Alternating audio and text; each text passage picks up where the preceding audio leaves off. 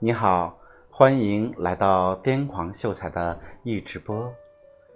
这里是小善大爱代用改变中国专题，原文作者陈理。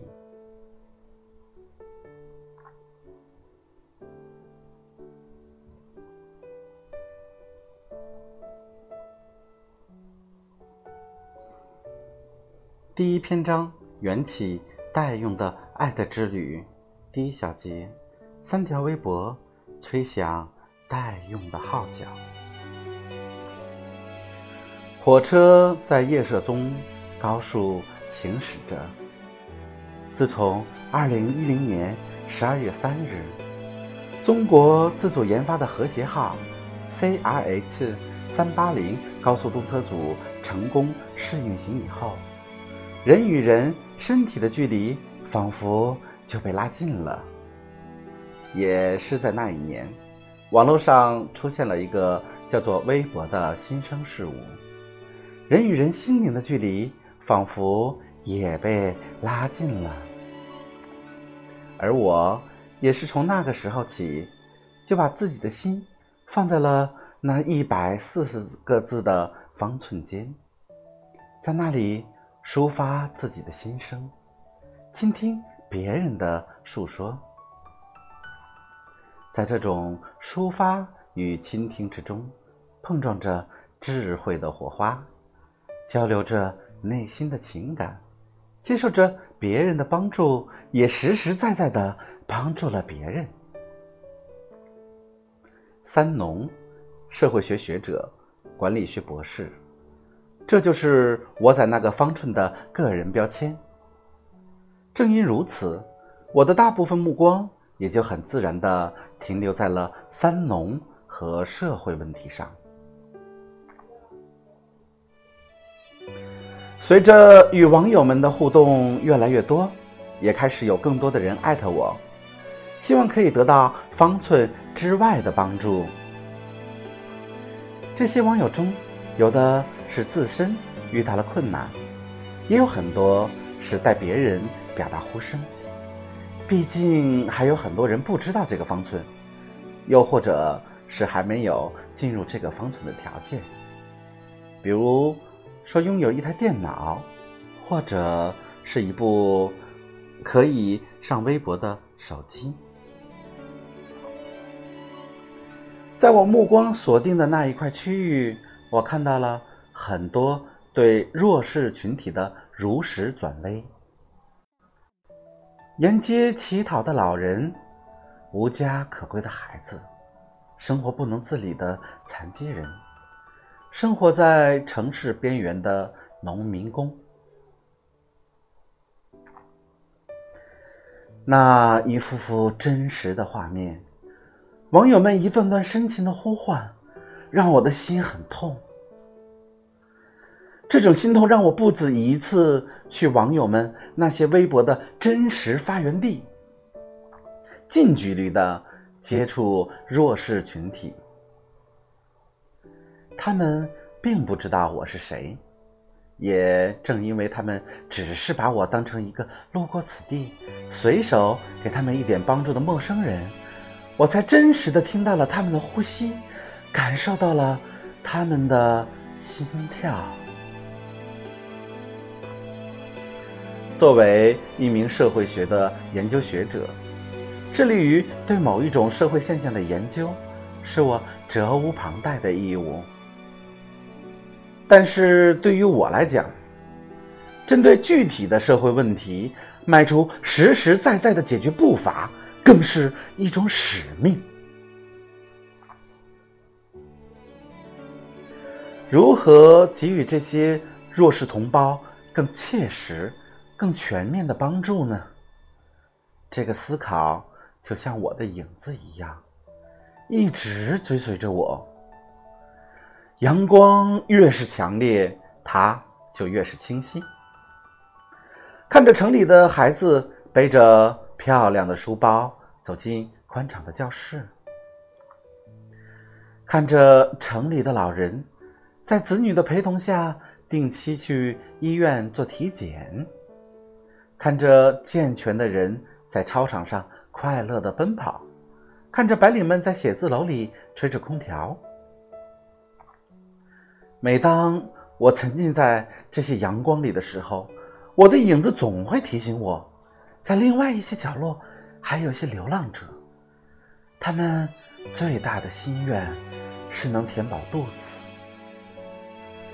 还有一群孩子，他们最大的渴望是能走进课堂；还有很多老人，他们最迫切的需要是能够得到关心和照料。我喜欢阳光下的感觉，但是我知道，一味的沉醉。不是一个学者该走的路。那条缺少阳光的路上，更需要学者的脚印。于是，就在二零一三年四月十二日的晚上，在那辆高速行驶的列车上，我发出了这样三条微博。第一条，我觉得在中国一些快餐店，可以为一些残疾人。老年贫困者提供一些代餐盒饭，这更符合中国国情，也给弱势群体一定的尊严。公益人士、大学生可以献一份爱心。有倡议的正规餐饮点儿，就一定有志愿者，包括一些馒头店、早餐店，这要有现代意识啊！最好是符合卫生规定的连锁店。有人尝试吗？第二条，在中国一些快餐店可以为一些残疾人、老年贫困者、流浪儿童提供一些代餐盒饭，这更符合中国国情，也给弱势群体一定尊严。公益人士、爱心市民、大学生可以奉献一份爱心。最好是一些符合卫生规定的连锁店，并经过有关部门许可，向社会公示，应该是可以的，支持吗？第三条，我认为在一些正规餐饮场所，如果跟前儿有贫困者的话，爱心人士可以顺手多买一份代餐食品，并由饭店经营者以适当形式告诉。旁边旁边的贫困人员，这是一项阳光的公益慈善，也是培养爱心的群众教育活动。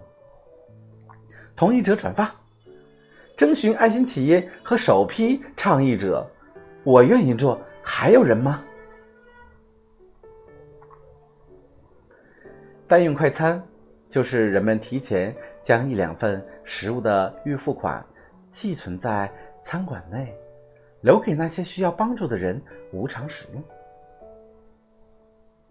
发起代用快餐的行动，旨在给予我们的弱势同胞有尊严的帮助，看展一项全社会都可以参与的公益行动。